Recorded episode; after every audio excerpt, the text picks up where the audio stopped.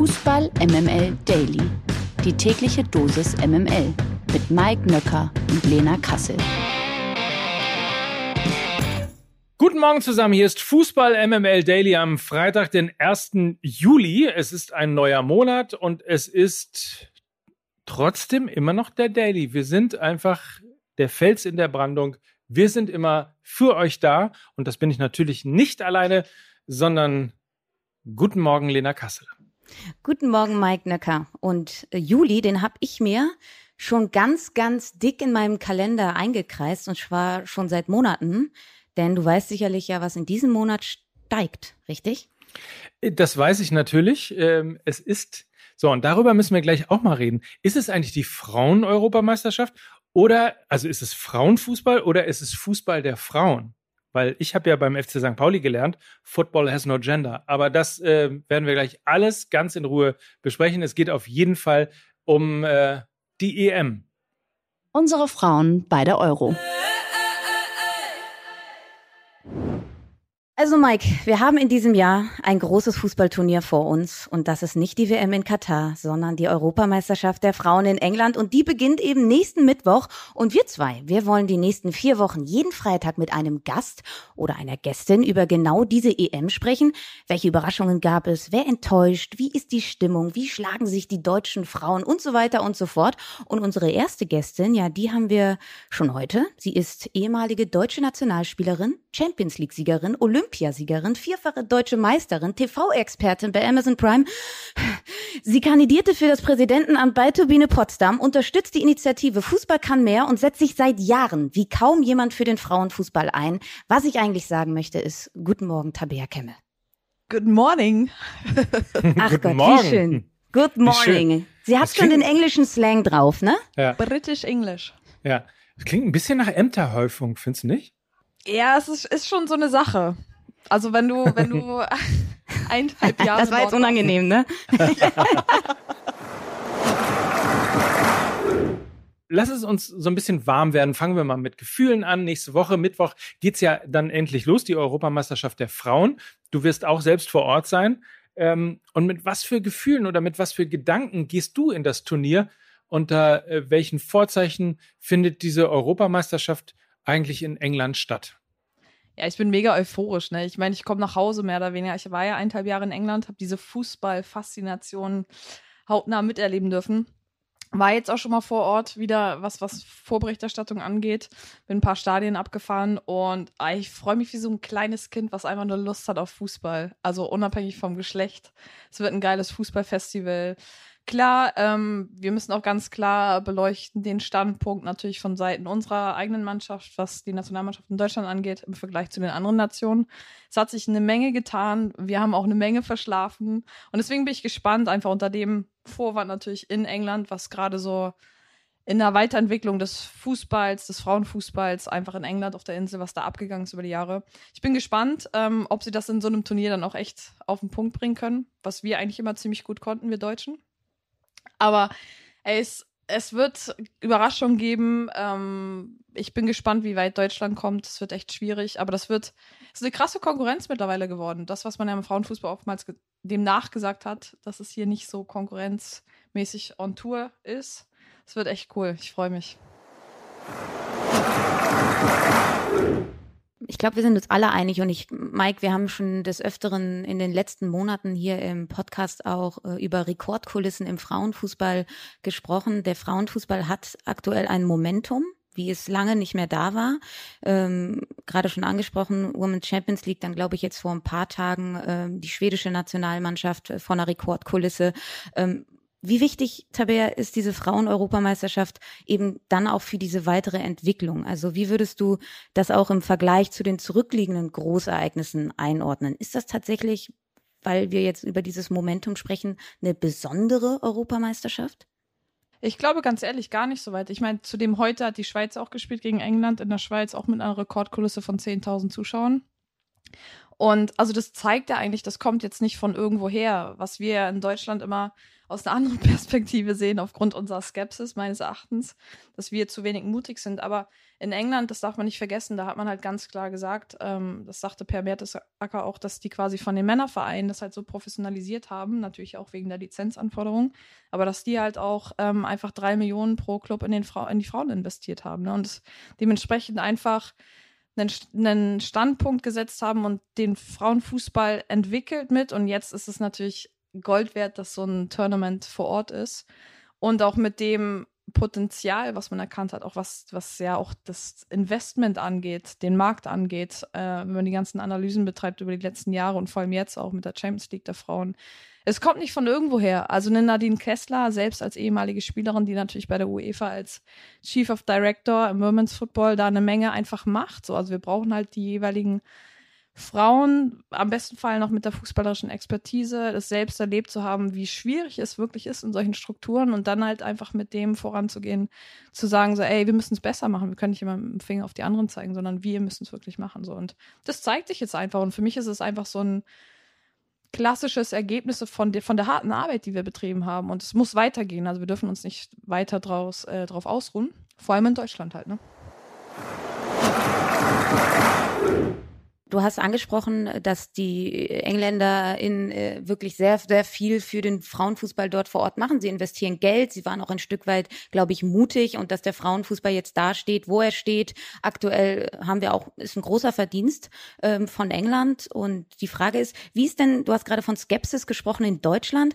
Wie ist denn, du hast selber bei Arsenal gespielt. Wie ist es denn in der Gesellschaft dort? Ist das, ist die Akzeptanz vielleicht auch größer, dass, dass quasi von der Struktur her sich das auch wirklich lohnt, ein bisschen Geld in die Hand zu nehmen, weil generell die Gesellschaft auch ein wenig offener dafür ist. Wie hast du das damals oder jetzt auch auf deiner Reise erlebt? Na, das Geile ist ja, dort ist es Fußball. Da wird nicht differenziert, ob es jetzt Männerfußball ist oder Frauenfußball. Und so erlebst du das halt auch, weil die haben beispielsweise bei einer Männerabstellungsperiode ähm, zwecks Nationalmannschaft halt die Spiele einfach genutzt, der Frauen dann in den Männerstadion zu, zu machen, zu setzen.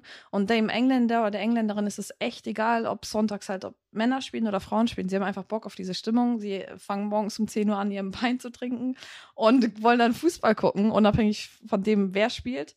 Und das erlebst du halt einfach. Natürlich, das darf man auch nicht vergessen, das waren auch die eigenen Erfahrungen, die ich gemacht habe innerhalb des Vereins du hast so ein Clash of Culture, also da treffen ja Generationen aufeinander und wenn dann halt der Academy-Leiter einer älteren Generation angehört und meint, die Frauen da nicht so etablieren zu müssen, wie es beispielsweise ein Per Mertesacker macht, der sagt so, ey, wir setzen sogar auf die talentiertesten Mädchen, setzen darauf, dass die mit den Jungs zocken in der Academy, weil sie einfach anhand des Social Aspects sehen, ey, dieses ganze Macho-Gehabe und dieses Ego-Gehabe wird reduziert und ähm, sie wollen natürlich den Mädchen gefallen. So. Und dementsprechend sind sie auch viel. Das war so geil, weil der Coach dann immer zu uns gekommen ist und der war immer so happy, wenn wir Frauen im Reha-Zentrum trainiert haben, wo die Jungs waren, weil die sich dann endlich mal benommen haben.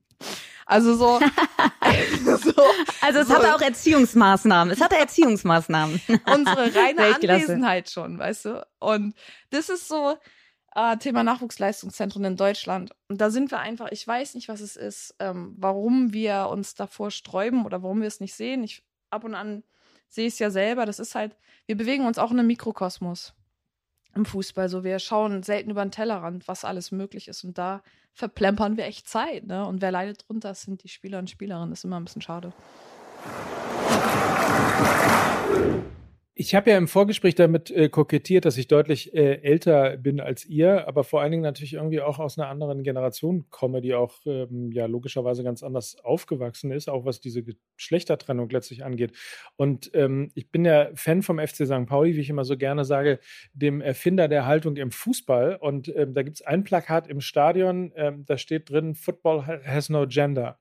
Und ich musste sozusagen lernen, beim FC St. Pauli, dass es nicht Frauenfußball heißt, sondern es heißt Fußball der Frauen und Fußball der Männer, weil es einfach als allererstes Fußball ist. Und das ist ja so ein bisschen das, was du auch gerade beschrieben hast, was so aus England, was ja auch aus Amerika, ähm, was aus eben diesen ganzen Ländern kommt, ähm, wo der Fußball viel, viel größer ist oder der Fußball der Frauen viel, viel größer ist bei uns als bei uns in Deutschland. Wenn, wenn du das sozusagen runterziehst jetzt mal auf, auf, auf Deutschland, was glaubst du, was muss in diesem Land passieren? Was muss in Deutschland passieren, dass, äh, also muss ja nicht gleich irgendwie die nächste Bundesliga und es muss so groß sein wie der Fußball der Männer, aber dass überhaupt mal die Akzeptanz und die, auch der Fokus größer wird. Ich glaube, das ist ein strukturelles Thema. Also in dieser Hierarchie, beziehungsweise auch auf Verbands Clubebene, Verbandsebene, es muss ein ganz klares Statement von Seiten des Verbandes kommen, so hey, ähm, Gleichberechtigung nehmen wir sehr ernst, deswegen haben wir folgendes Handling. So, und das ist ja einfach nicht da. Das ist so krass, weil, ey, es sind jetzt mittlerweile acht Nationen, die halt die ähm, Prämien gleichberechtigt auszahlen. So. Und wir feiern uns in Deutschland dafür, dass wir einen neuen Rekord von 60.000 Euro im Vergleich zu 400.000 Euro haben. Ich sag, geil, es ist so krass, ne? Und somit ist erstmal Funkstelle. Und wenn du, ich kenn's ja selber, wenn du in diesem System groß geworden bist, von klein auf, so, du wirst so mehr oder weniger erzogen, so, du bist dankbar um jede, keine Ahnung, die 1000 Euro, die wir pro Länderspiel gekriegt haben, so war, das war mega viel Geld, so. Aber wenn du es natürlich in Vergleich setzt mit dem, was man eigentlich verdienen kann, ähm, äh, dass wir überhaupt Gleichberechtigung in Deutschland, was den Fußball angeht, im Mund nehmen. Das müsste man uns schon verbieten, weil das ist so weit entfernt. Auf der anderen Seite muss ich aber auch ganz ehrlich sagen, so, ich will gar nicht so viel verdienen wie die Männer, weil äh, das ist auch, ey, so völlig von der Relation zum, zum Leben völlig verloren gegangen. Also ich glaube, so eine gesunde Mitte wäre eigentlich für, wäre einfach fair, so, weil der Aufwand, ich sehe es ja selber, ob es ähm, in der Academy war oder letztlich, wenn man in den Austausch auch mit den Männern teils geht, so. Zudem, also wir trainieren genauso viel, so, das ist jetzt immer nicht so, ja, aber wir machen ja weniger. Und zudem haben wir einfach. Wahrscheinlich sogar mehr als die ja, Männer. wirklich. Einfach auch noch, noch ein ganz anderes Bewusstsein. Und überlegt mal, weil, also was wir nebenher noch machen, so, wir haben noch eine berufliche Ausbildung. Also wir haben quasi noch den Aspekt, auch noch was Gutes zu tun. Also quasi die Ebene des Lebens zu setzen, so. Und also, das ist immer eine falsche Argumentation von Seiten der Kritiker meines Erachtens. Und da müssen wir einfach viel mehr ähm, in den Konflikt auch einfach gehen ne? und das wirklich anprangern, auch in den Austausch gehen und auch fordern. Ich glaube, das, das haben wir bisher noch nicht so gut gemacht, zu fordern, weil letztlich immer das Totschlagargument kommt, ja, aber ihr verdient ja, also ihr nehmt ja auch nicht so viel Geld ein.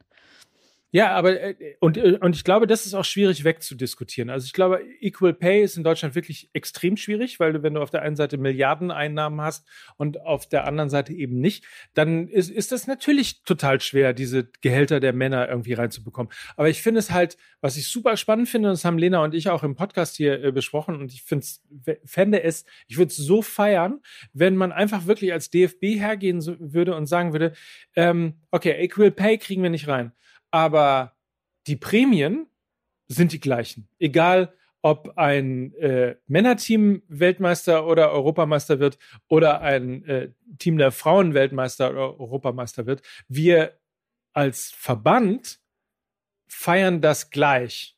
Es gibt keinen Unterschied zwischen Weltmeister und Weltmeisterinnen und es gibt keinen Unterschied zwischen Europameister und Europameisterinnen. Das würde ich ein so geiles und so wirklich ähm, tolles, auch für euch tolles äh, Signal empfinden, da wäre ich sofort dabei. Und das finde ich ehrlicherweise, ähm, so ein Verband wie der DFB, der so reich ist und so viel Geld hat, ähm, das müsste man sich eigentlich irgendwie locker leisten können. Einfach nur als Statement.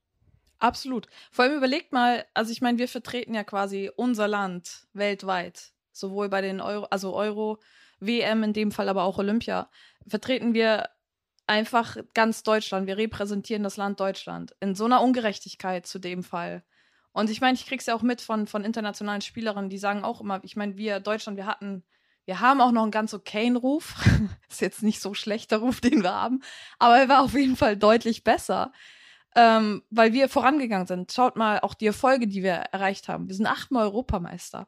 Also wer kann das von sich schon behaupten? Und wir haben aber immer noch dieses die Dilemma. Die Männer jedenfalls nicht. Eben. Schau, da sind wir doch wieder an diesem Punkt so. Ey, was, also was wollt ihr eigentlich? So. Ja, aber, aber wie oft seid ihr denn Weltmeister? Hä? Ja, das weiß ich gerade nicht so genau. Vielleicht.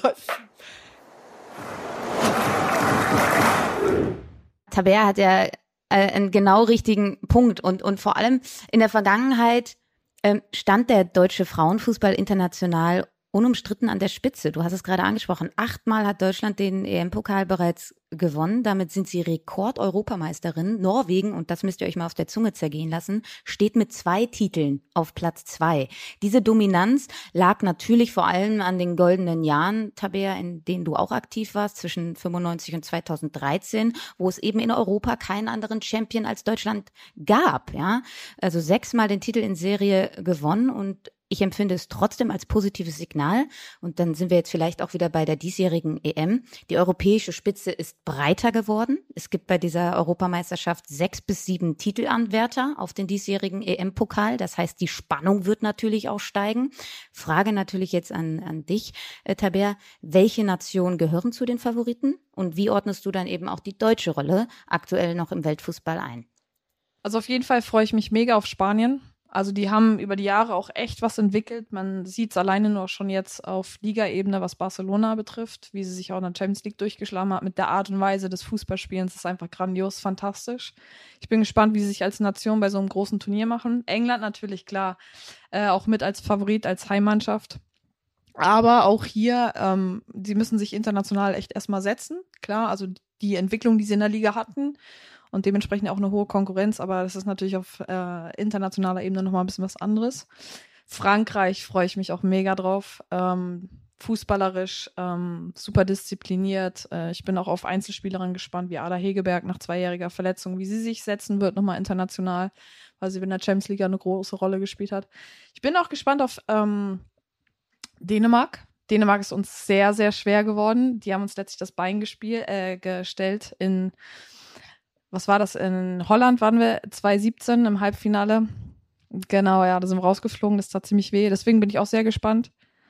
In äh, Rotterdam, ja. Du wünschtest, es wäre das Halbfinale gewesen, aber nein, es war das Viertelfinale.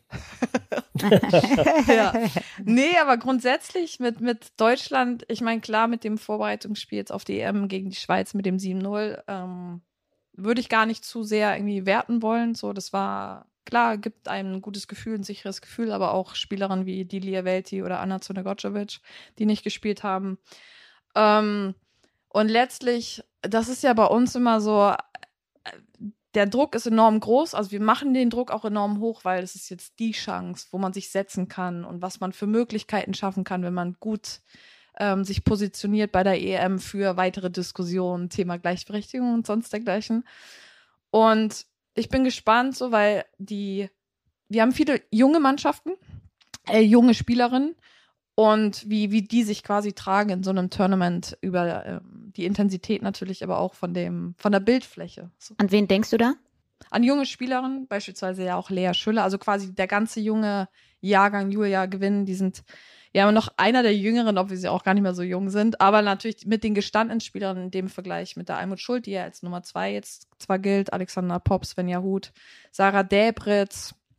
Ich bin sehr gespannt, wie sie harmonieren werden, wenn es wirklich drauf ankommt, weil das war letztlich immer das, was ich vorhin ja auch meinte mit unserem guten Ruf, ey wenn ich mich an Olympia zurückerinnere, das war der letzte große Erfolg 2016, noch gar nicht so mega lange her, aber wir haben katastrophalen Fußball gespielt, aber wir haben das Ding halt gewonnen, weil wir halt irgendwie eine Turniermannschaft waren. Mhm. Fragt hinterher keiner mehr. Ist so. Aber du hast ja einen guten Punkt angesprochen. Ich meine, wir haben gerade so die vielen, vielen Erfolge ähm, zu Recht gefeiert, aber 2016 in der Tat war der letzte große Titel, ähm, die Goldmedaille. Du warst damals dabei ähm, die ganzen Viertel, Halbfinal, Viertelfinals, Final aus. Ich weiß jetzt gar nicht mehr, ob, äh, ob es, äh, was es überhaupt gewesen ist, aber auf jeden Fall aus ähm, bei, bei eben großen Turnieren. Äh, die standen oder stehen jetzt natürlich auch zu Buche. Deiner Einschätzung nach, woran lag erstens diese, nennen wir es, negative Entwicklung? Und zweitens, ähm, was ist diesmal drin? Ich glaube einfach, ich meine, wenn, wenn du das, oder wenn wir das mal in Relation setzen, ne, die Entwicklung jetzt innerhalb der Liga, weil das ist ja als Spielerin für dich, ist das, das dein tägliches Brot, dass du einfach dich in der Liga entwickelst und dementsprechend die Konkurrenz auch höher ist und somit mehr Qualität schaffst und somit bist du halt dann ready für den internationalen Vergleich. Da fängst du dann erstmal auf dem Liganiveau beziehungsweise Clubniveau mit Champions League und Co. an. Und die Grundlagen haben halt jetzt so wie in Frankreich, vor allem in England, Spanien ähm, über die Jahre echt gut gemacht. Und da entwickeln wir uns halt nicht weiter in Deutschland in unserer Liga. Ähm, aus den Gründen, na klar, wir haben mit Wolfsburg, mit Bayern, jetzt Hoffenheim, Eintracht, die fusioniert sind, haben wir Mannschaften, die immer mehr, immer besser werden, aber die volle Entwicklung, Thema Professionalisierung der Liga ist uns halt nicht möglich. Dementsprechend ist einfach die Grundlage international mittlerweile besser. So, und die Konkurrenz dementsprechend bei uns in Deutschland echt krasser geworden, wo wir uns einfach messen müssen. Und wir verlieren da halt einfach. Wir haben mit Abstand haben wir echt eine Menge verloren über die letzten Jahre. Und das müssen wir erstmal aufholen. Und dementsprechend müssen wir uns auch wissen, neu einzuordnen, weil wir sind natürlich immer wieder diejenigen, quasi ja, aber wir waren ja erfolgreich und somit haben wir auch die Erwartung, wieder erfolgreich zu sein, aber wir müssen den Background beleuchten und der ist halt einfach ein anderer. Zur Wahrheit gehört natürlich auch, dass man eine lange Ära hatte mit Sylvia Knight. Dann gab es natürlich so ein bisschen das Missverständnis mit Steffi Jones. Ich betitel das jetzt einfach mal so. Und ähm, jetzt haben wir äh, seit zwei, drei Jahren Martina Voss-Tecklenburg. Und da weiß man natürlich auch noch nicht so recht, wenn man mal ein wenig auf die KritikerInnen hört. Für welche Art von Fußball steht sie eigentlich? Was für eine Art von Fußball möchte äh, Deutschland jetzt bei dieser EM anbieten? Würde mich deine Meinung äh, dazu äh, interessieren und natürlich auch, wir haben jetzt über junge Spielerinnen gesprochen, ähm, vielleicht wenn wir die Leute da draußen auch mal mitnehmen, auf wen können wir uns denn besonders freuen? Also gibt's Highlight-Spielerinnen, ähm, die du nochmal herausheben würdest? Und mich wird auch deine Meinung, okay, das, man darf nie mehr als zwei Fragen stellen. Aber naja, ich probiere es jetzt trotzdem. Also wir In der Bundespressekonferenz ist das total üblich. wir fragen, wir fragen, wir, Tavir, wir fragen dich nach der Art von Fußball, die Martina Voss-Tecklenburg spielen möchte. Wir fragen dich nach Highlight-Spielerinnen und mich würde deine Meinung zur Nummer zwei Almut Schuld interessieren. Steckt sie das weg oder kann das auch Einfluss auf eine Atmosphäre im Team Team haben? Also grundsätzlich glaube ich, ähm, was, was so unsere Schule im, in Deutschland angeht, ist ja quasi immer das übelste disziplinierte Spiel. Hinten sicher stehen. Wir sind groß geworden im 4-4-2 flach. Das hat sich jetzt aber ein bisschen äh, flexibler alles gestaltet. Also grundsätzlich, die Defense steht bei uns immer.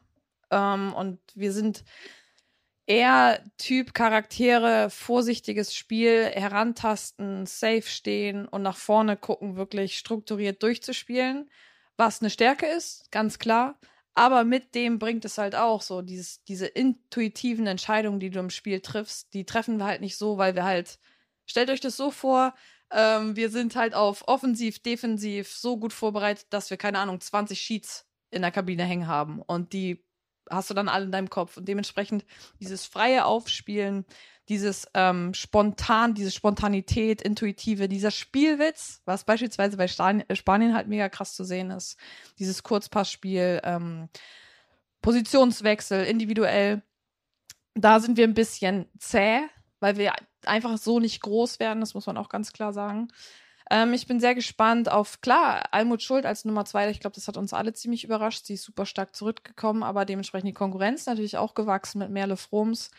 Ey, aber wenn ich, wenn ich jemanden kenne, dann ist es Almut Schuld, die da so souverän mit umgeht. Sie aber auch sehr ehrlich ist. Das haben wir auch äh, gesehen, gelesen, dass sie natürlich damit zu kämpfen hatte. Grundsätzlich aber ist sie in voller, im vollen Support der Mannschaft, weil es geht im, um das gesamtliche Bild so und da ist sie einfach auch zu erfahren. Das muss man ganz klar sagen. Sie kennt es ja auch so ein bisschen als, als ewige Nummer zwei bei Nadine Angerer. Ähm, aber klar, ähm, bei ihr steht jetzt auch noch einiges an mit dem, dass sie natürlich im Sommer dann zum Angel City wechselt. So, also da sind viele nächste Schritte, die sie, glaube ich, ziemlich happy machen. Übrigens auch ein sehr geiles Projekt. Angel City müssen wir auch irgendwann mal drüber reden. Ähm, hochgradig spannend, ähm, dass aus der Schauspielerin-Gilde aus Hollywood ein Fußballverein in äh, Los Angeles entstanden ist. Ähm, wirklich äh, großartiges Projekt. Und ähm, umso spannender, wenn dann aus Deutschland dann tatsächlich auch noch Spielerinnen dorthin wechseln. So, jetzt haben wir irgendwie, wir, also eben hört es sich fast an wie eine Pressekonferenz, aber jetzt müssen wir auch tatsächlich, also wenn wir sozusagen in so einem, in so einem Sportduktus äh, sind, dann müssen wir dich natürlich auch äh, mit so einer, mit so einer Abschlussfrage entlassen oh. und die, oder? Die kann ja nicht, da müssen wir am Ende auch eine Prognose haben. Ne? Deswegen ähm, normalerweise äh, singt ja Lena immer sehr, sehr gerne ähm, in diesem Podcast. Aber äh, da ich ja hier in Hamburg bin, habe ich mir gedacht, ich singe mal die letzte Frage. Wer wird Europameister? Deutschland. D, D, D, DFB. Europameister. yeah. So. Das, glaub, das glaubst das so? du wirklich? Glaubst das du das wirklich? Du wirklich? Ey, ich bin absolute Optimistin und ich hoffe es. Ich glaube, die Holländerin, die habe ich übrigens vergessen. Die dürfen wir, die haben, müssen wir auf dem mhm. Schirm haben, die Holländerin. Ähm, ja, gut, sicherlich die. Schweden sind keine Holländer. Ja. Ähm, Entschuldige. Komisch, dass man bei Holländer hat man immer sofort Franz Beckenbauer im Kopf, ne? Ja, gut, sicherlich. Also, Äh, wir bedanken uns jetzt erstmal bei, un bei unserer äh, Gästin Tabea Kemme. Vielen lieben Dank für deine Zeit. Wir wünschen dir ganz viel Spaß bei der Europameisterschaft äh, und in deinem Bulli mit äh, Oh, yes. Josephine Henning. Ich hoffe, ich ja, komme wir freuen an uns auch auf kommen Content. Ja, das äh, weiß ich nicht, aber ich hoffe an. auch. nicht. Und ich muss mal eins sagen, es hat großartigen Spaß gemacht. Komm immer wieder, mach mit Lena Ja. einen Podcast, was auch immer. Ähm, das ist wirklich, äh, es muss mehr Tabea Kemme in diesem Podcast äh, reich geben. Also insofern vielen, vielen Dank, dass du da warst. Und Gerne, gerne. Ähm, viel Spaß vor allen Dingen jetzt. Sonst hören wir uns ja vielleicht. Gib Bescheid. Ich bin in England die nächsten vier Wochen und ich habe das Mikro dabei. Sehr gut. Ja. ja. Wir melden uns. Perfekt. So, und für euch da draußen, äh, wir versorgen euch natürlich ab nächster Woche mit spannenden Fakten zur EM der Frauen. Und ja, es gibt auch weiterhin heiße Transfer-News aus dem Männerfußball. Keine Sorge. In diesem Sinne, habt ein feines Wochenende. So Bis ist es. Montag. Das waren Tabea Kemme, Lena Kassel und Und Mike Nöcker für Fußball MML. macht's gut. Ciao, ciao. Tschüss. Tschüss. Sag mal, Mike, hast du keine Therapeutin, mit, mit der du darüber Doch, reden Entschuldigung. kannst? Doch, kann ich. Meine Güte. Sorry.